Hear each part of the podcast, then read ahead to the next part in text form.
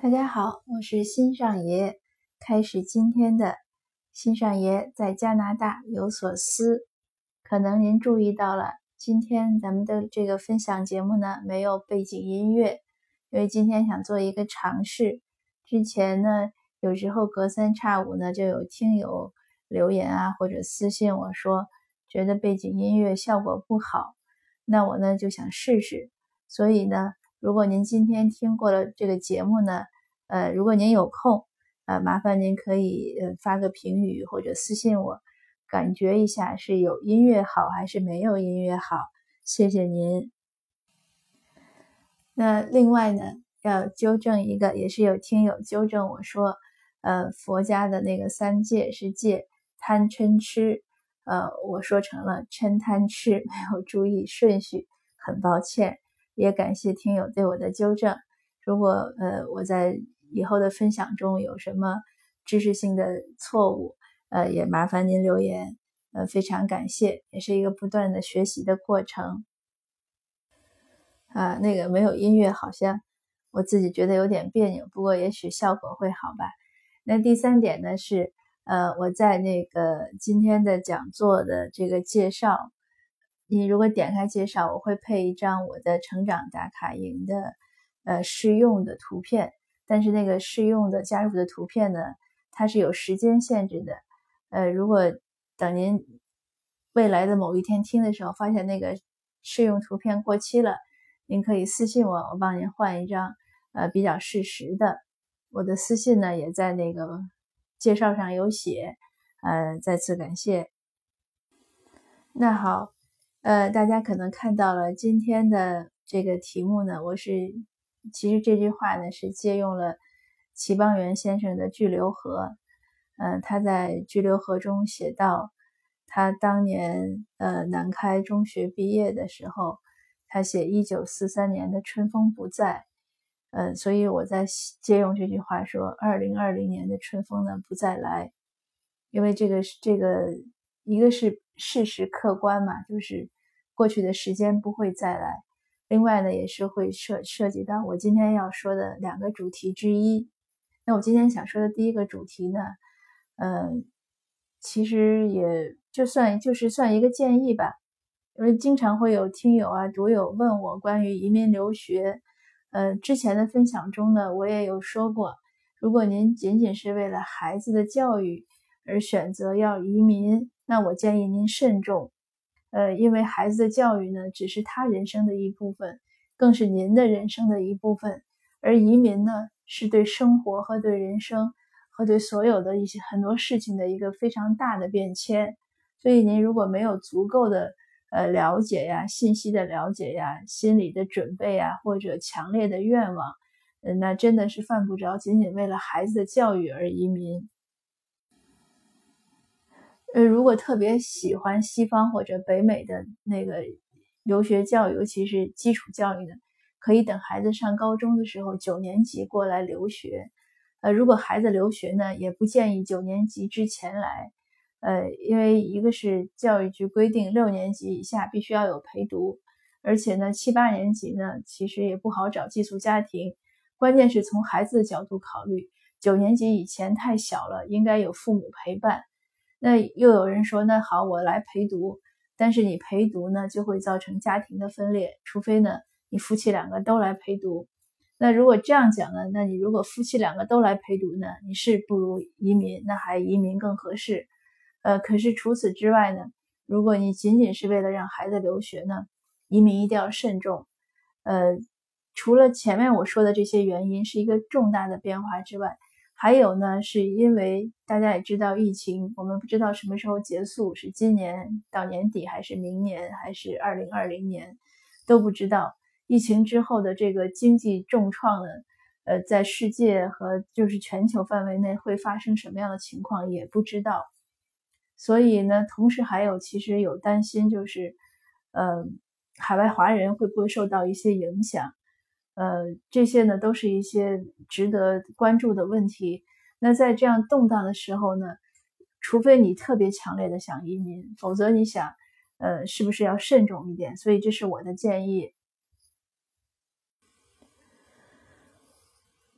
因为不想大家怀着美好的愿望出来，都是人到中年，开始重新开始，呃，就是打算重新开始，可是发现哦，整个的一些状况变了，举步维艰，呃，然后又觉得回不去，这些都不好，所以在当下这种敏感的时期，无论您是送孩子留学，还是自己要移民，一定想好了。呃，我不是说反对移民，我就是说一定要慎重，因为以前的时候好像很多人觉得，哎，我办就办了，我也确实见过这样的一些人，办完了又不想来了就算了，或者呃过来呢住一两年呢又算了又回去了，这都是有的。但是过去的这个环境比较宽容，宽就是宽松嘛。现在如果真的经济不景气，这些都是事儿，呃，所以呢就是一个良好的提醒而已。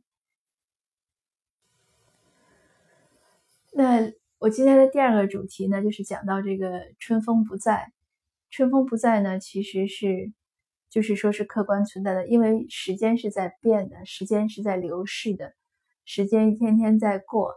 嗯，我自己的感受也是这样，也是在今年，因为这个可能就是三月份以后，我越来越发现我开始眼睛有老花了。以前的时候，我很自豪，那个看那个竖版繁体那些文献，什么小六号字、小五号字毫无问题。但是今年呢，突然发现，就是眼睛开始有点花，自动会聚焦，它自动会对焦。有一天我又看文献的时候，看不看不到，看不清楚。呃，当时一下子觉得，哎呀，真是老之将至，悲从中来，就给我的硕士的那个同学群，其实就是师弟师妹群里留言。我说老之将至，这个非常感叹，呃，所以劝大家呢，因为我我自己读的时候就很晚了嘛，三十几岁才去读，那我下面的师弟师妹都是应届生，所以我就劝他们，趁着年轻的时候，你好好认真的读书十年，将来一定受益无穷。现在不一定去着急什么赚钱呀、买房呀，呃，当然这些很重要，但是充实自己更重要，尤其是。如果读硕士又读博士，想在学术界有一席之地的话，一定要充分的读书。所以发了这些感叹。那后来呢？到进入四月份以后呢，我有一天突然顿悟了。顿悟什么呢？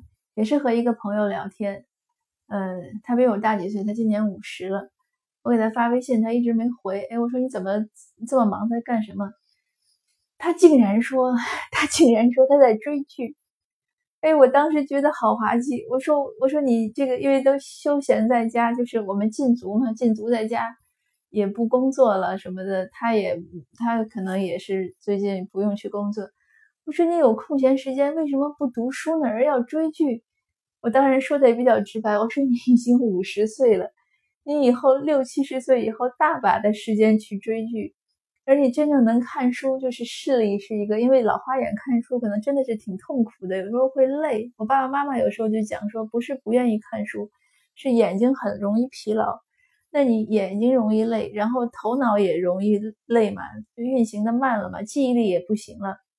也许像我们这个年龄在读书，你说能读十年、十五年，已经是很万幸了。就像那个读库那个六哥张立宪先生写的一篇文章。他说：“我的口袋里只有三千块钱，我的工号也转了。”他写那篇文章呢，是他就是五十岁的时候，他突然 想，他也许工作就能工作到六十而已。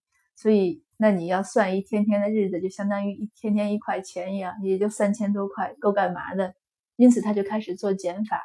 他说：“有一些事情如果太耗时间的，我就不能做；有些事情要怎么样，就是对自己时间有个规划。”那我也是四月份以后有一天想，哎，我说我为什么要浪费那么多？也不叫浪费时间，就是当你花掉很多时间在一些其他事情上的时候，你可能真正想干的一些事情就没有那么多时间了。那我就列了列了一个 list，我最想干什么呢？在我小孩上大学之前，嗯，或者就是这五年之内。那其实呢，首先我有无数本书要读。我移民过来的时候是把。家里所有的藏书搬来的，所以搬了集装箱。当然那些书，呃，一一大部分我是翻过的，但是也有一些还没有翻。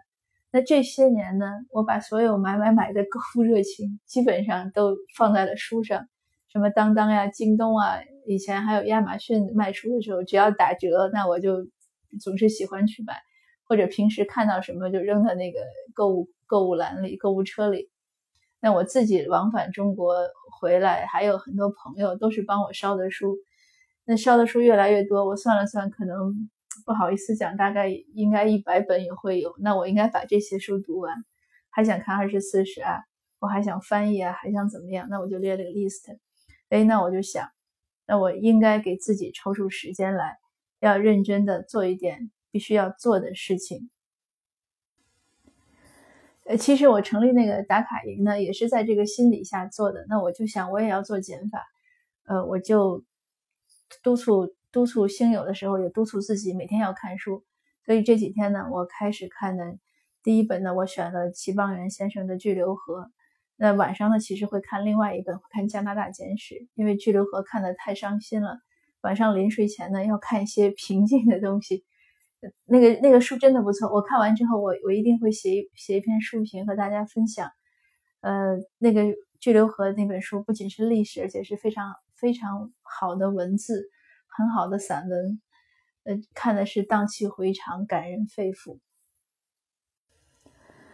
那也像有的听友和那个星球里的星友有问说，你这个年龄都博士了，为什么还要读书呢？你读了书又没有什么用？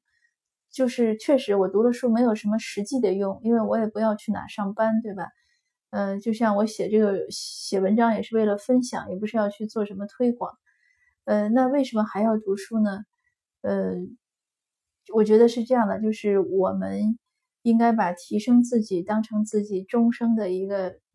一个很恒久的奋斗目标，提升自己不是为了什么现实的利益或者是什么好处，而是我认为这是我们人和动物的一个区别，是我们应该努力在人性的路上，呃，在认知的路上努力完善自己，这样才能生以为人嘛，我们才能才符合这个标准。呃，很巧的是。我也看到查理芒格会讲类似的一句话，他说：“我们提升自己的认知能力，不是有什么现实的目的，而是一种必须的一种一种道德，就是作为一个人，你应该努力提升自己的智慧。”他说的也对，因为如果大家的智慧都提升，那整个社会、整个人类社会就会更好。呃，就像齐邦媛先生在他那个书里有讲，他说他们小的时候，他父亲开始就是清末刚开始民初。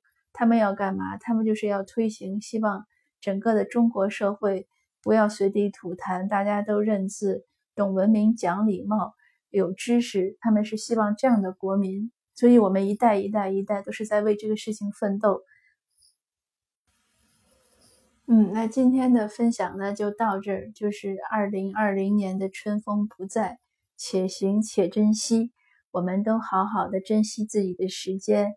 努力的做一点能做的事情，不断的提升自自己，呃，祝大家进步，谢谢大家，下次见。